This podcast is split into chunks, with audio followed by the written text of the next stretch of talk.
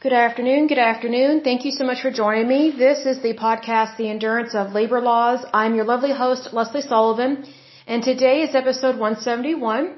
And we are going to take a look at the Superfund sites located in the state of New York. They have quite a few, but I'm going to try and keep this short and sweet um, because otherwise it would be well over an hour and a half to go through all of these because unfortunately New York has quite a few. Um, before we dive into this, let me go ahead and give a big shout out to my listeners because as usual, you guys are awesome. So a big shout out to Tennessee, Georgia, New York, California, Minnesota, Wisconsin, and Hawaii in terms of countries, the United States and the Russian Federation. Okay, so very interesting here about New York. I was not aware that they had so many Superfund sites but at the same time, I'm not surprised because they are on the eastern side of the United States, the northeastern part, and also New York happens to be very liberal, very Democrat, and as we have seen in times past, whenever it is a blue state, they have a bumper crop of problems. They have a lot of Superfund sites and they're not being cleaned up, even though the environmental left, the Democrats, the liberals, and the progressives like to toot their environmentalist horn, but yet they've got all these Superfund sites sitting out there causing problems, um, contaminating the water supply, contaminating the water table, uh, see the groundwater, the surface water, the soil, the rivers, and the streams. So obviously this is a big problem. Um, the state of New York has 87 Superfund sites. They have cleaned up 26, but they still have 87 left to clean up. And I think they have, let's see, one, two, they have two that they are being uh, proposed to being added to the list. Now here's the thing. So that means they actually have 89 Superfund sites that are still active and still a problem.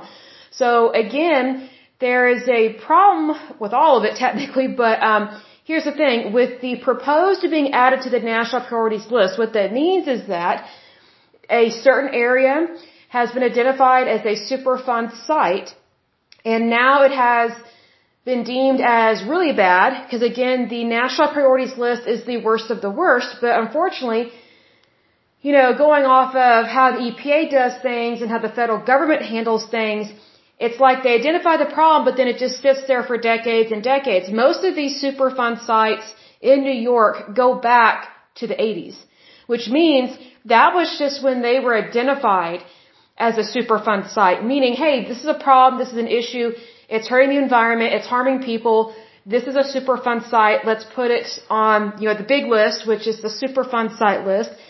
The ones we are looking at are from the national priorities list, which means these are the worst of the worst. So whenever something is being proposed to being added to the national priorities list, that means it was already a Superfund site, it was already a problem, and it was already a problem for a really long time.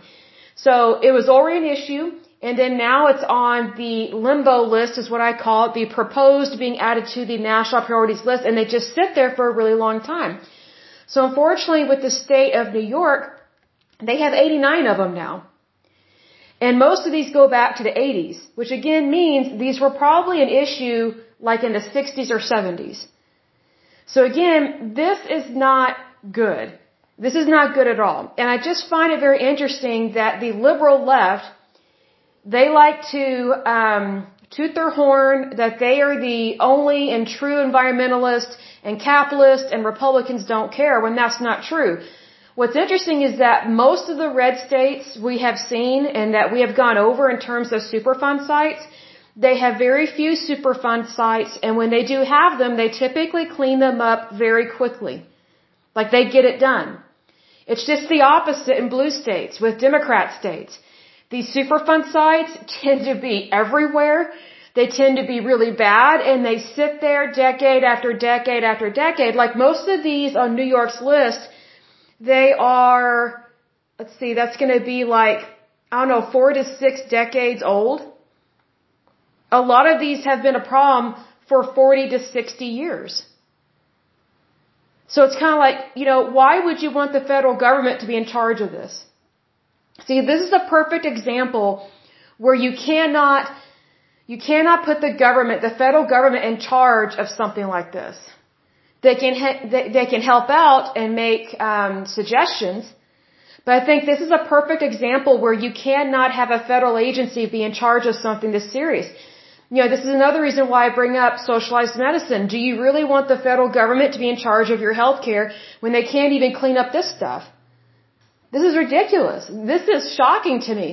I was surprised that New York had so many and it affected so many counties. I mean, I'll just list off some of the counties that are affected by this. Like, this is not uh, a small issue. This is actually quite large.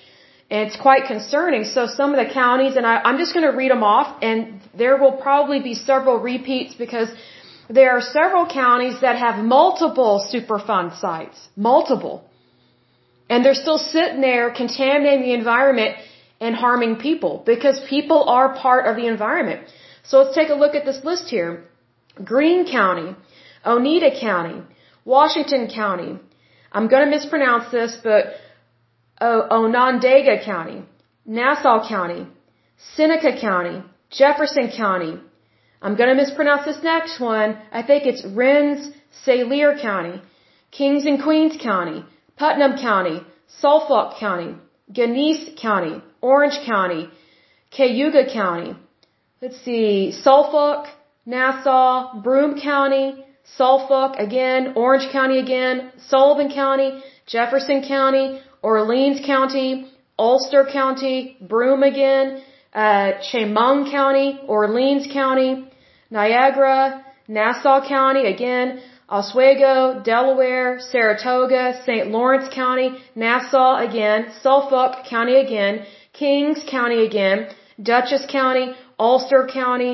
I think this next one is pronounced Herkimer County, Niagara, Niagara, there's two right there, again in that county, Nassau County again, Dutchess County again, Suffolk County again, Fulton County, Livingston County, Chemung County again, Suffolk County again, Genesee County again, Nassau, Nassau, so you got two more there. And then this next one is, I think it's pronounced Cattaraugus County, and then Oneida County, there's another one. Suffolk, there's another one. Saratoga, there's another one. Nassau, there we go again. Ulster, there we go again. Let's see here. Orange County, there's another one. Saratoga, Nassau, Nassau. Wow, there's a lot in Nassau. That's very unfortunate. And then the next one again, Cattaraugus, I think that's how you pronounce it another one there, and then Nassau County, Nassau County, two more, and then that Cattaraugus one, whatever. Then you have Clinton County, Oswego, there's another one, Nassau, Suffolk, Rockland County, Delaware, Broome County, there we go again, Cortland County, Suffolk, another one, Dutchess, there you go, St. Lawrence, another one, Dutchess, there you go, Delaware, I think this is pronounced Allegany, and the next one, again, Suffolk County, and then I think this next one is pronounced Chenango, if I'm pronouncing that correct correctly.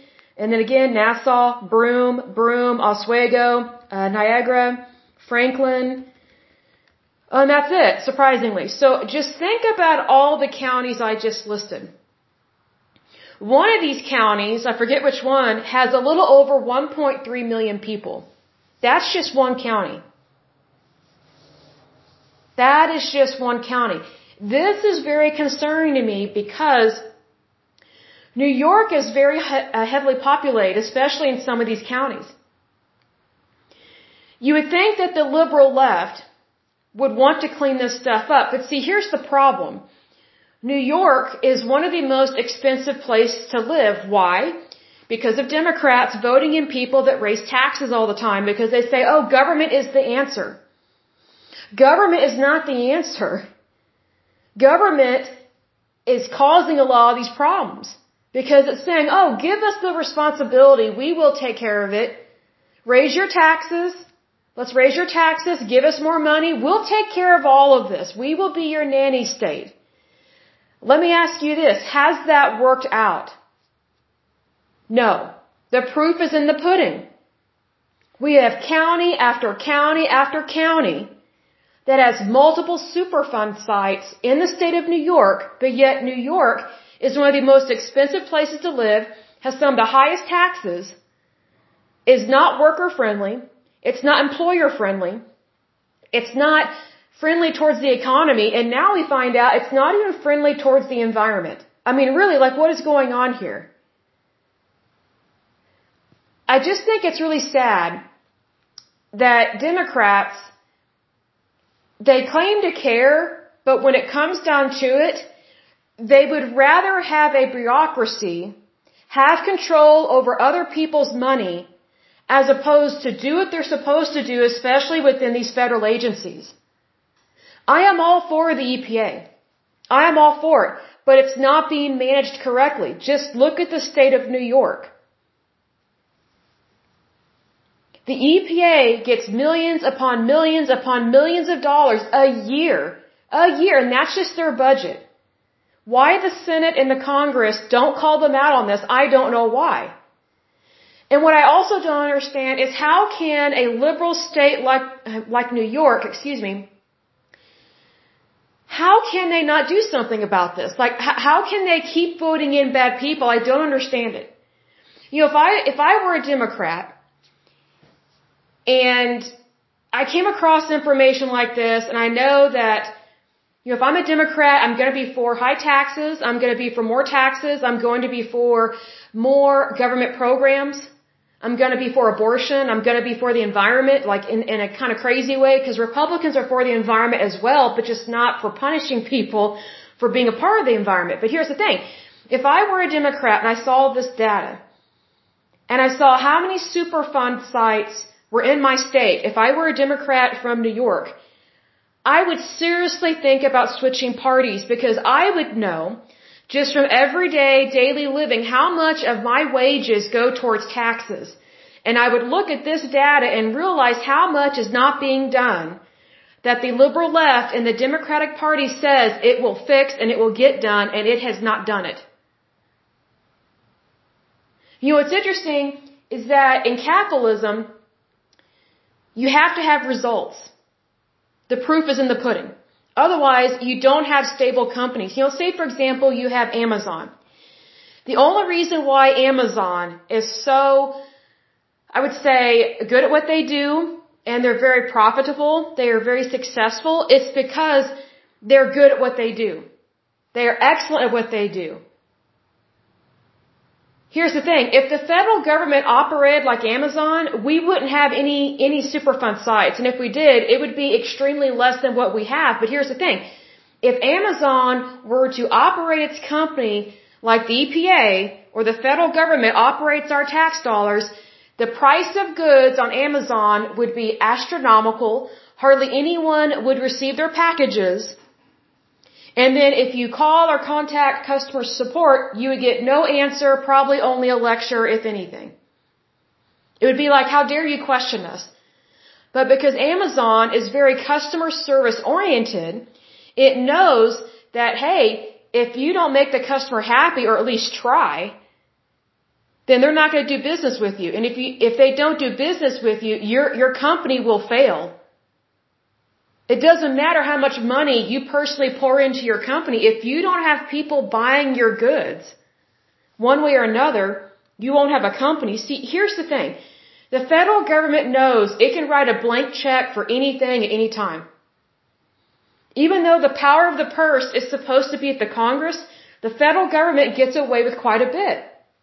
And that's very, it's very disturbing because here's the thing, the power is with the people, it's not with our government because we the people are the government. We elect different people to different positions of power, but what I don't get is the state of New York, which is an awesome state. I've met some people from New York. Man, they are, well, they they remind me of Donald Trump. They're loud, but they care about the United States. They really do. Like whenever you meet someone from New Jersey or from the Bronx, how, however they pronounce it, or from New York, however they pronounce that. I love the different accents. I'm totally not doing them justice with my accents there. But um the people that I went to school with that were from New York, they were awesome people. They were loud and you had to be careful about their opinions and stuff sometimes. This was back in the day, but you know, I just think it's very concerning that there's so many people living in New York, and I bet you they don't realize they are being exposed to these different Superfund sites. Like they don't realize what the environmental hazard is, but yet New York continuously votes Democrat. And it's like, how can, how can you continue to vote for something that systematically does not work? How can you vote Democrat? There has been so much fraud and embezzlement in New York, especially with, I don't think it was their judges, it was something. Was it their city councils? I'll try and find the article that I read about. It was a while ago. But there, there is just so much fraud in that state. I'm not saying that fraud doesn't happen in red states, but when fraud happens in blue states, it is tremendously bad. And, and what saddens me about looking at this list for these Superfund sites in New York is that New York is heavily populated, they are highly taxed, and it's like, okay, if you're going to highly tax somebody, like overtax them as well, you should at least use those tax dollars for what you say you're going to do. So I hope and pray that if anyone is listening to this podcast from New York, which I know that you are because I see you guys on here, please be aware your tax dollars are not being used for what your elected officials say they're going to use it for. So please reconsider being a part of, um, I would say please reconsider leaving the Democratic Party and come over to the Republican side because at least with the Republican side, we get things done. And you have more money in your bank account because we believe in lowering taxes and holding our government and our leaders accountable for the promises that they make. And if they can't keep their promises, then first thing we do is we help them keep their promises. We say, hey, let's come to the round table. Let's see what we can do to help you since you're in office. Let's figure out what this issue is. Like you don't just always automatically kick someone out. Let's figure it out. But if someone continues to make bad decisions and is overspending your tax dollars, you need to not vote for them anymore. You need to part ways from that candidate, from that elected official, because they're not doing the right thing. And I think we see this here in New York. This is, this is very disappointing to me because, you know, whenever I look up pictures of New York, like I looked up the different counties here like Greene, Oneida, Washington, Nassau, uh, Seneca, Jefferson, all these different counties. So much of New York is so beautiful. And it just takes me aback that the beautiful landscape of New York has 87, actually 89, because there's two that are being proposed, 89 Superfund sites. And again, these are from the national priorities list, which means these are the worst of the worst. Like these are not even the Superfund sites that are not even the bad ones. We're not even listing those in this list. Like, like New York, they could have over a thousand Superfund sites, but not all of them are super bad. But New York has quite a few that are super bad. And they are located in counties that are heavily populated. That's concerning to me. Because you know, if I don't want to live near something like that, then I would expect others to not want to live near something like that. But here's the thing. As we've said in a lot of podcasts, knowledge is power. You know, ignorance is not always bliss. Sometimes ignorance can harm you and hurt you, especially your health. So, I mention all this because I think it's very important that people be aware of what is right there in their backyard. Like, what is in your community. Because these Superfund sites are located in communities.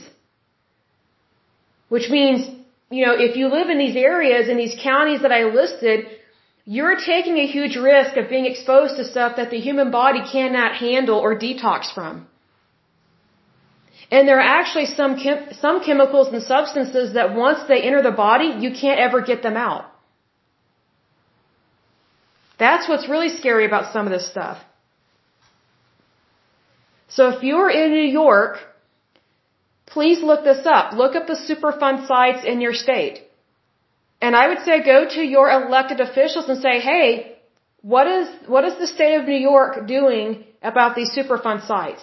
Have all these been handed over to the EPA? And if so, what is the EPA currently doing to clean these, to clean these up? Because most of them have been sitting there for 40 to 60 years and the government has done nothing. To me, that's not acceptable. I think that if you're going to tax somebody and you say those tax dollars are going towards this particular project, they need to go to that project and it needs to actually get done. Because to me, in regards to the EPA and our tax dollars, it's just like, well, it's not like, this actually is happening. Our tax dollars are being poured down a rat hole. Because these issues are still there and they've been there for a long time. Like to me, that's not acceptable. I mean, that's like going to a doctor's appointment. The doctor tells you you have cancer. He's like, oh, let's just wait 30 or 40 years, then we'll handle it. Um, are you kidding me? Do you know what cancer does to the body? Like, that's what this is like. Superfund sites are like a cancer to our country. Because until you address it, remove it, and repair it, it still continues to grow and to cause problems. That's why these are like a cancer. I know that's kind of a serious podcast, but you know, in this show we say it like it is and we call a spade a spade because, you know, we don't skirt the truth. We just say it like it is. I am very disappointed in, in the state of New York. Not its people per se, the elected officials, yes, but I just think that this is not acceptable. Like New York, you know, the, the crazy liberals and progressives that live there, they, they like to lecture the rest of the United States, especially about climate change. And, you know, the environment. I'm like, look, look to yourselves first. Like, are you aware of what is in your own community? What is in your own backyard? Are you aware of what is going on there? Or, or, or maybe, let me reword that. Like, are you aware of what, what is not being taken care of? Like, why would I take advice from someone that can't even handle their own life? That's why th- this gets a little annoying. I mean, God, God bless New York. I pray that this stuff gets cleaned up. I'm just saying that, you know, the elected officials of New York and the Democrat citizens of New York have really let down, they've really let down their, their state and their country because they have allowed this to happen. That's, that's why you have to be careful who you elect into office because look, when someone is just there to be a professional paper pusher or a bureaucrat, what makes you think they're really going to care to do what's right? I mean, every single one of these Superfund sites should have been cleaned up. See, here's the thing. There were others that were cleaned up. You know, New York, they had 26 that were cleaned up over a period of time. It took a while, but they still have 89. This is ridiculous.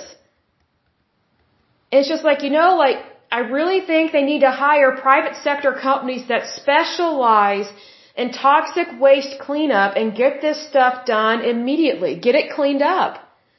Because this kind of stuff affects communities. It affects people.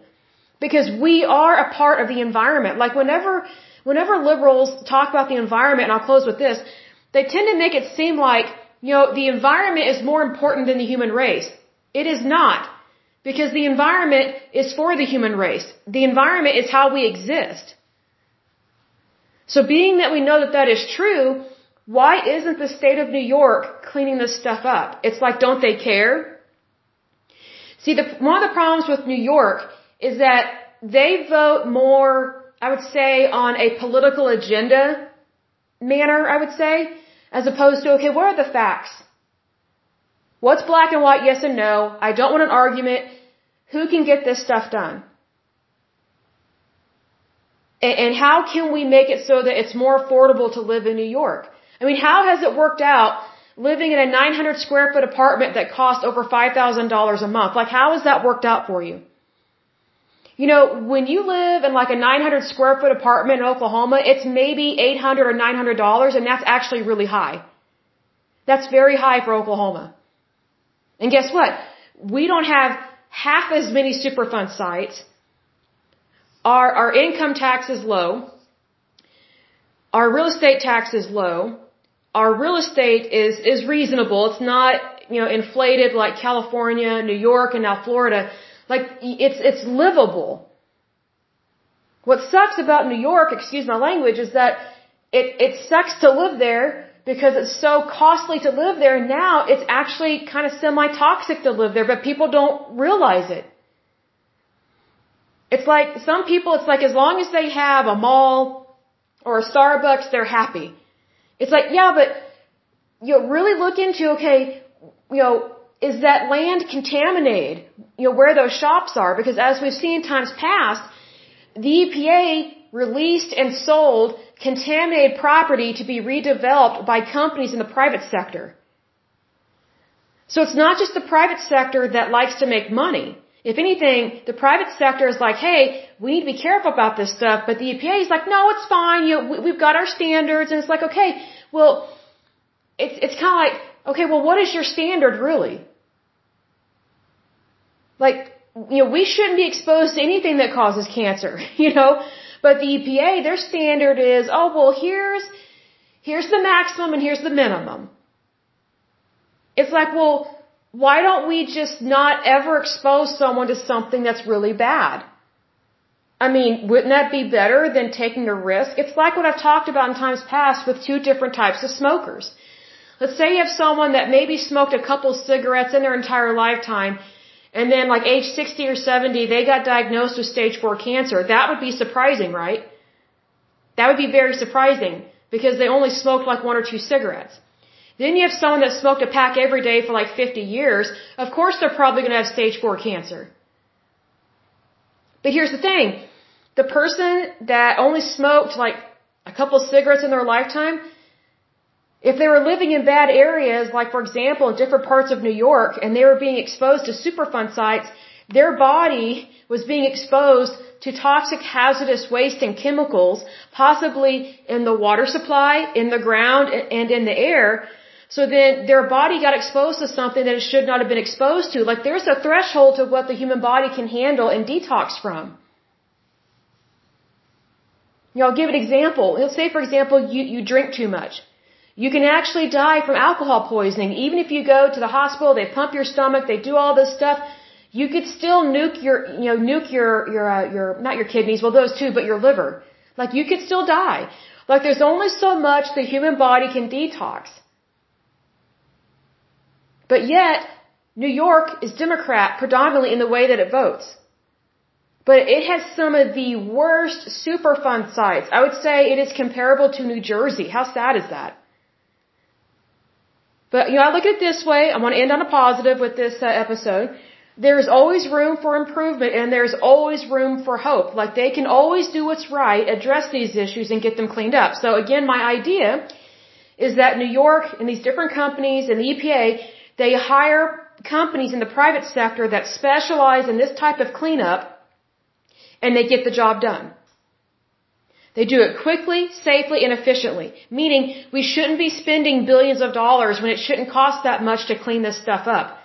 There are people that are professionals that handle this, like they have a system, they have protocols that they use and utilize to handle this. What I suspect has been happening is that the EPA has been hiring people that don't know what they're doing.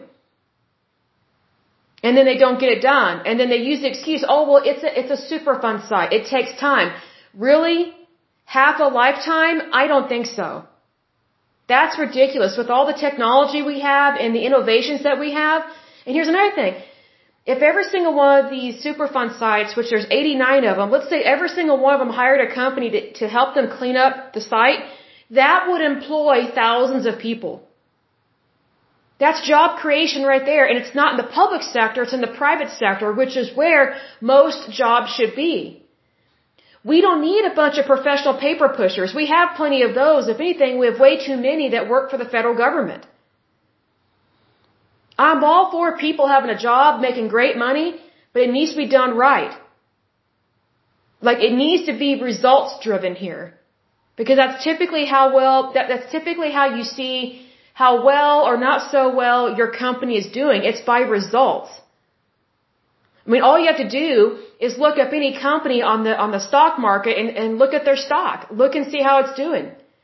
Is their company growing? Is it diminishing? Are they having problems? Is it fluctuating? Are there massive hirings and massive firings? You know, what's going on? You know, these are the stats. What's interesting is that whenever you have the federal government get involved in stuff like this, it's like they don't look at the stats, even though they claim to be statistical or whatever. They are not really results driven. This is why we need to let the private sector handle this stuff because this kind of stuff has gone on way too long. But needless to say, I will go ahead and end the podcast right there. Hopefully New York can get their act together and get this cleaned up. But as usual, until next time, I pray that you're happy, healthy, and whole, that you have a wonderful day and a wonderful week. Thank you so much. God bless and bye bye.